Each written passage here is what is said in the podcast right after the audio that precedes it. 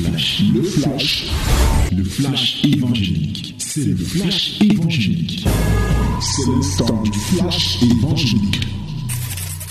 Voici le temps de la parole, la minute de la vérité dans votre multiplex. Fraîche rosée, c'est ce programme, bien-aimé, où maintenant je t'invite à être très attentif sur la parole de vie que le Seigneur veut t'accorder ce matin. Alors, ouvrons nos Bibles. Lisons dans Proverbe chapitre 6, du verset 6 au verset 11. Proverbe chapitre 6, 6 à 11. Hallelujah, my beloved. This is, this is the time of the word. Open your Bible in the book of Proverbs, chapter 6, from verse 6 to 11 chapter 6, Proverbs chapter 6, from verses 2 11. We are going to read it in the name of Jesus. Nous lisons tous ensemble le nom de Jésus. 1, 2, 3. 1, 2, 3. Va vers la fourmi, paresseux. Considère ses voies et devient sage. Elle n'a ni chef, ni inspecteur, ni maître. Elle prépare en été sa nourriture. Elle amasse pendant la moisson de quoi manger. Par ce, jusqu'à quand seras-tu couché? Quand te lèveras-tu de ton sommeil?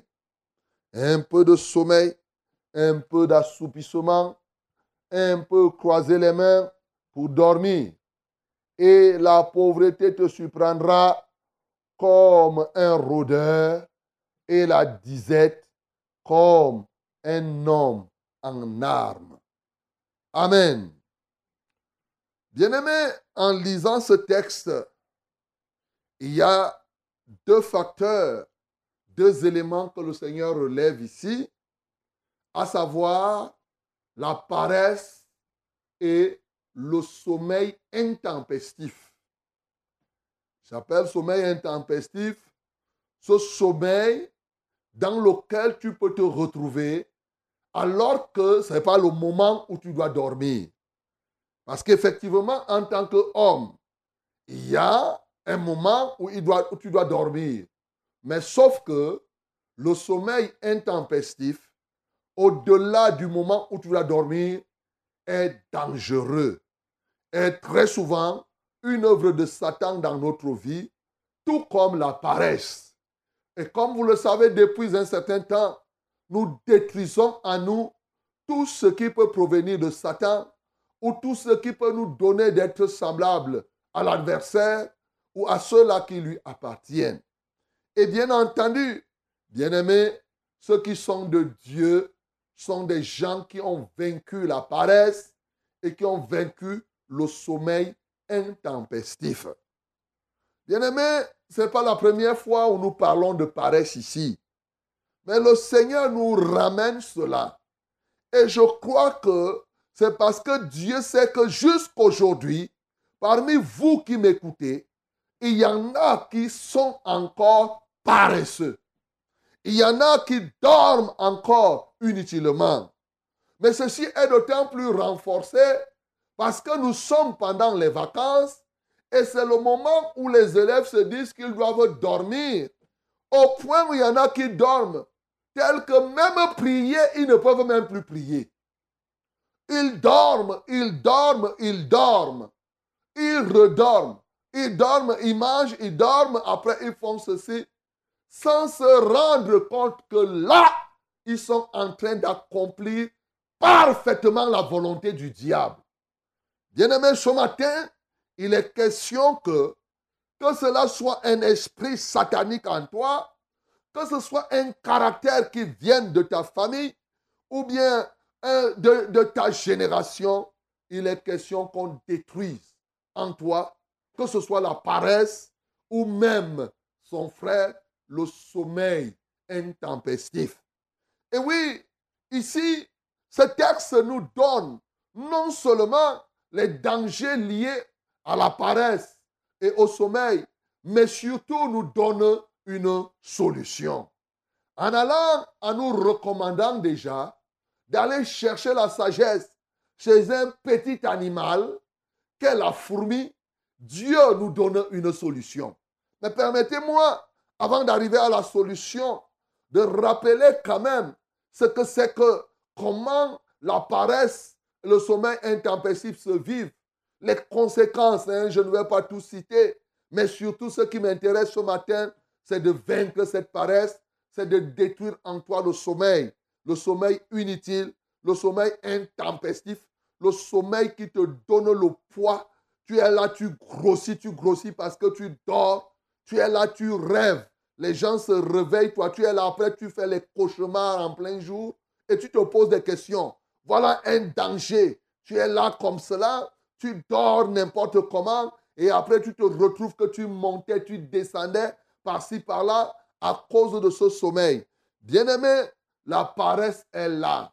L'une des grandes caractéristiques de la paresse, déjà même le sommeil intempestif à lui-même, c'est une manifestation de la paresse, bien sûr.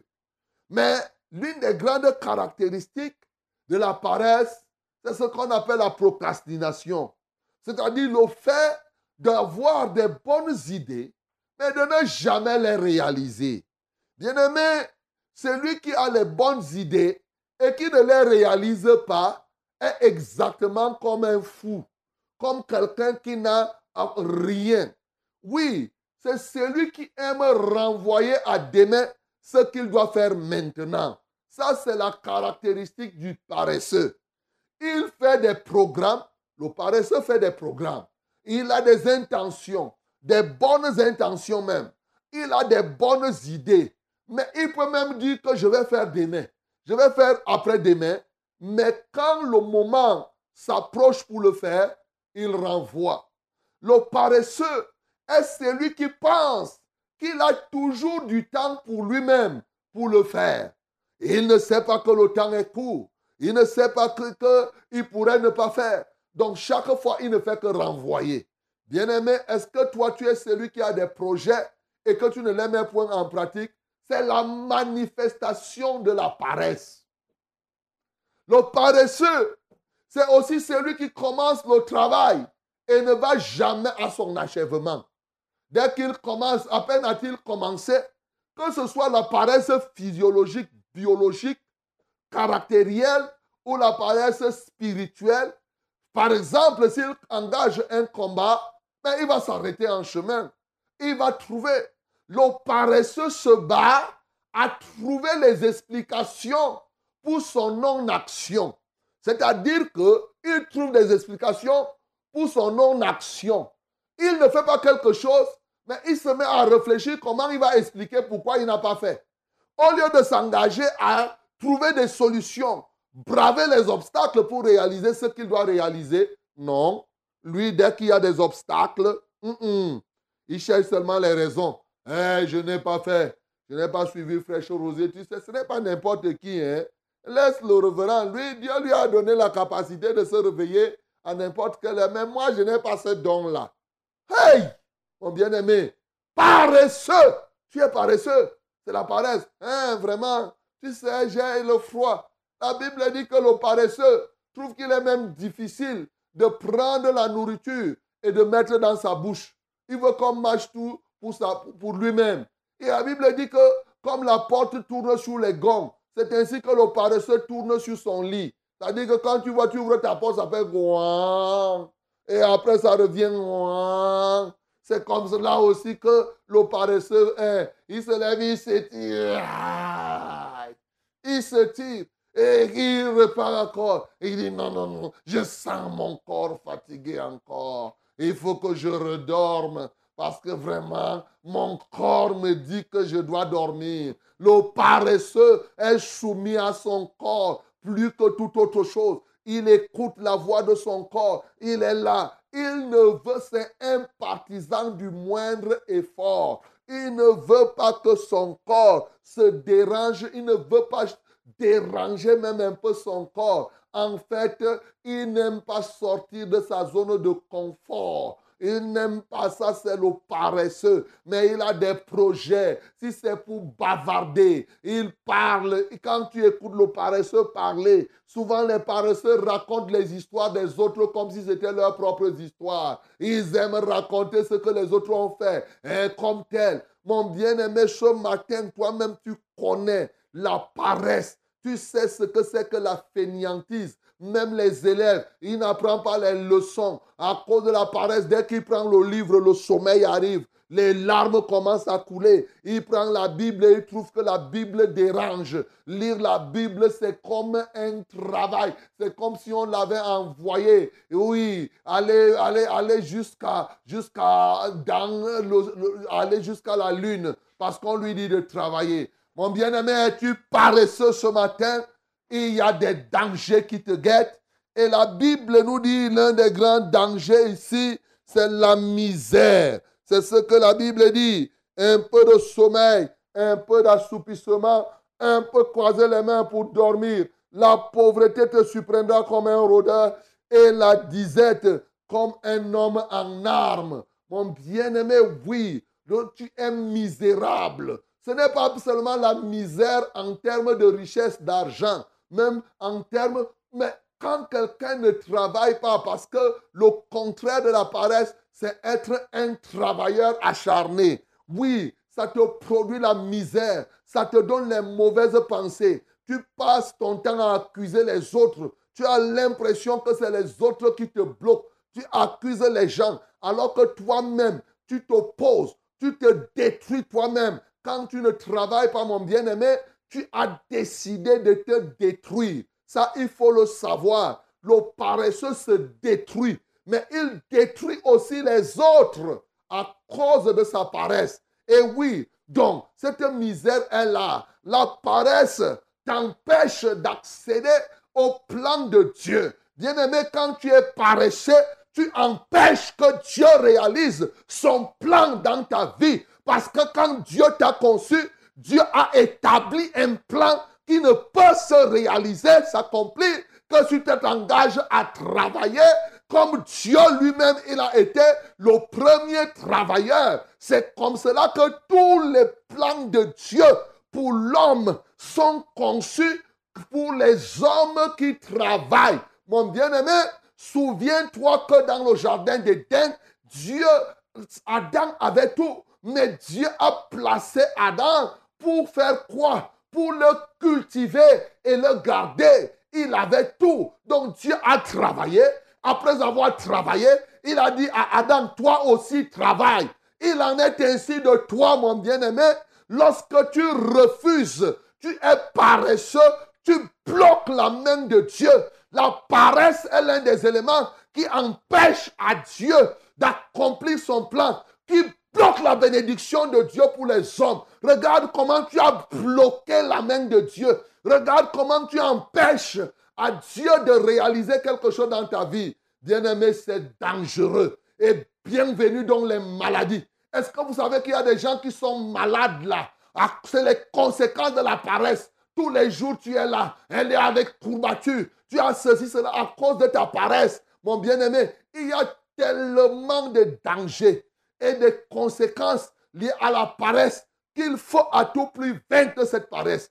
Et pour vaincre cette paresse, Dieu te donne déjà la solution. Oui, Dieu te fait comprendre d'entrée de jeu quelque chose. Dans Proverbe chapitre 12, le verset 27, il dit le paresseux n'arrive pas à rôtir son gibier, mais le trésor précieux de l'homme, c'est l'activité. Je te rappelle et je retiens ça, Proverbe 12, 27. Le trésor précieux de l'homme, c'est l'activité. Arrête ce matin d'abord.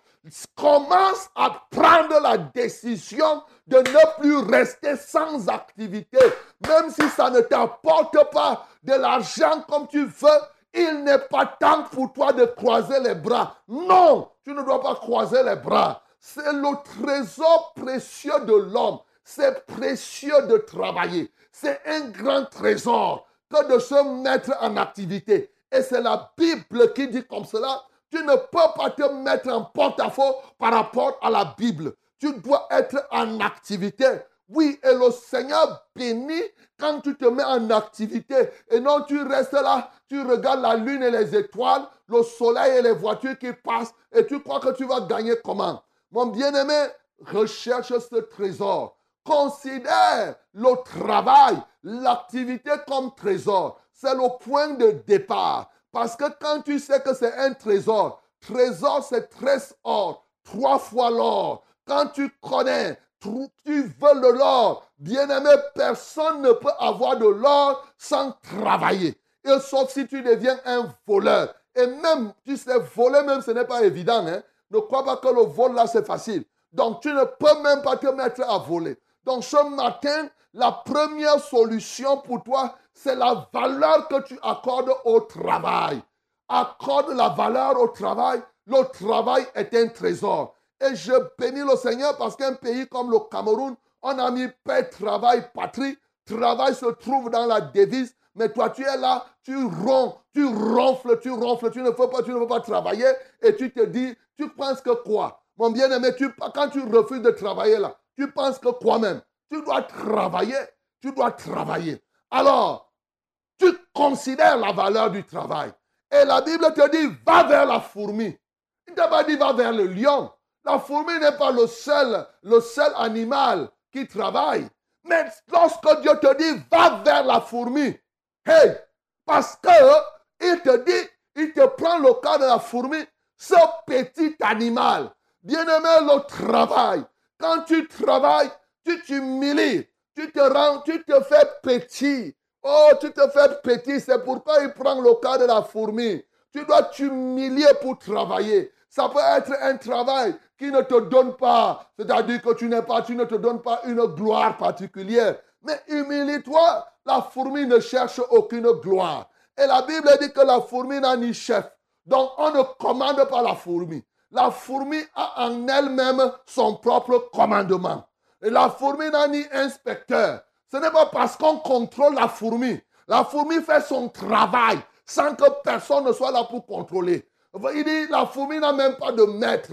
Personne n'est là pour enseigner. La fourmi a décidé de travailler. Et c'est pourquoi, dans son travail, il anticipe, elle anticipe, elle prévoit des choses qu'elle doit faire. Mon bien-aimé, tu dois faire comme la fourmi qui prévoit l'avenir. Le paresseux ne prévoit pas l'avenir. C'est dangereux, mon bien-aimé, quand tu es paresseux. Donc, la solution, la deuxième solution, quand tu as accordé de la valeur au travail, la valeur qu'il faut, tu décides de t'humilier pour faire effectivement ce travail.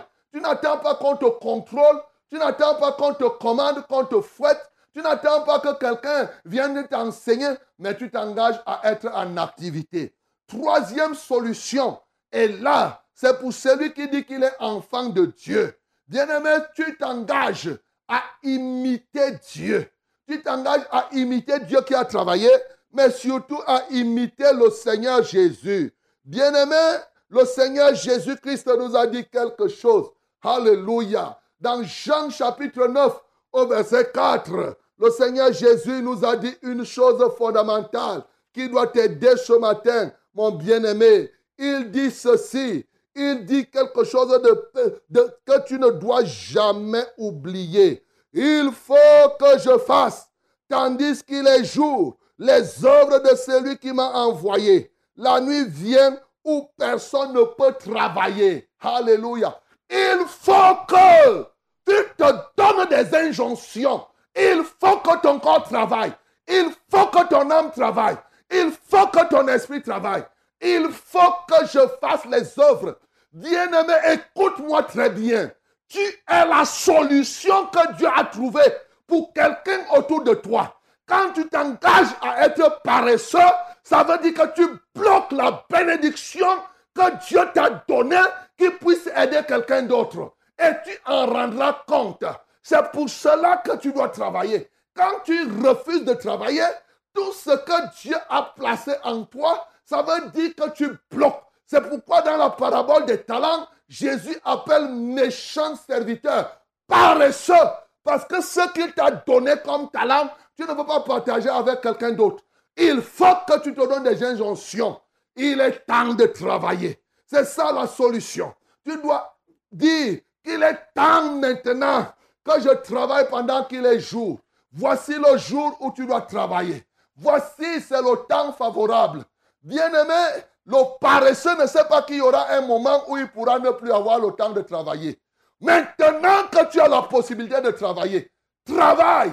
Est-ce que tu sais que tu peux renvoyer à demain? La Bible dit ne te vante pas du lendemain car tu ne sais pas ce que le lendemain peut accoucher. Tu peux renvoyer demain et te voilà, tu fais un accident.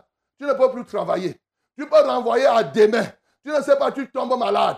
Jusqu'à tu n'as même plus moyen. Tu peux même mourir demain. Tu n'auras pas à travailler. tu peux devenir vieux tel que tu n'as même plus la force pour travailler. C'est maintenant. La Bible dit la nuit arrive où personne ne peut travailler. Il y a un temps où chacun de nous est appelé à travailler. La Bible dit ici que si tu rates le temps où tu dois travailler, le temps où tu ne dois pas travailler va te surprendre. Voilà pourquoi dès que tu as l'opportunité de travailler, engage-toi au travail, comme Jésus-Christ lui-même s'est engagé au travail. Il a montré son ministère. Au cours de son ministère sur la terre, il partait de lieu en lieu. Il guérissait tout ce qui était sous l'empire du diable. Parce que Dieu était avec lui, il est allé jusqu'à mourir, mourir à la croix, de sorte que tu sois délivré de la paresse. Son matin, mon bien-aimé, décide-toi d'abandonner la paresse, engage-toi à travailler comme Jésus lui-même l'a fait. Que le nom du Seigneur Jésus soit glorifié. C'était le flash, le flash évangélique. C'était le flash évangélique.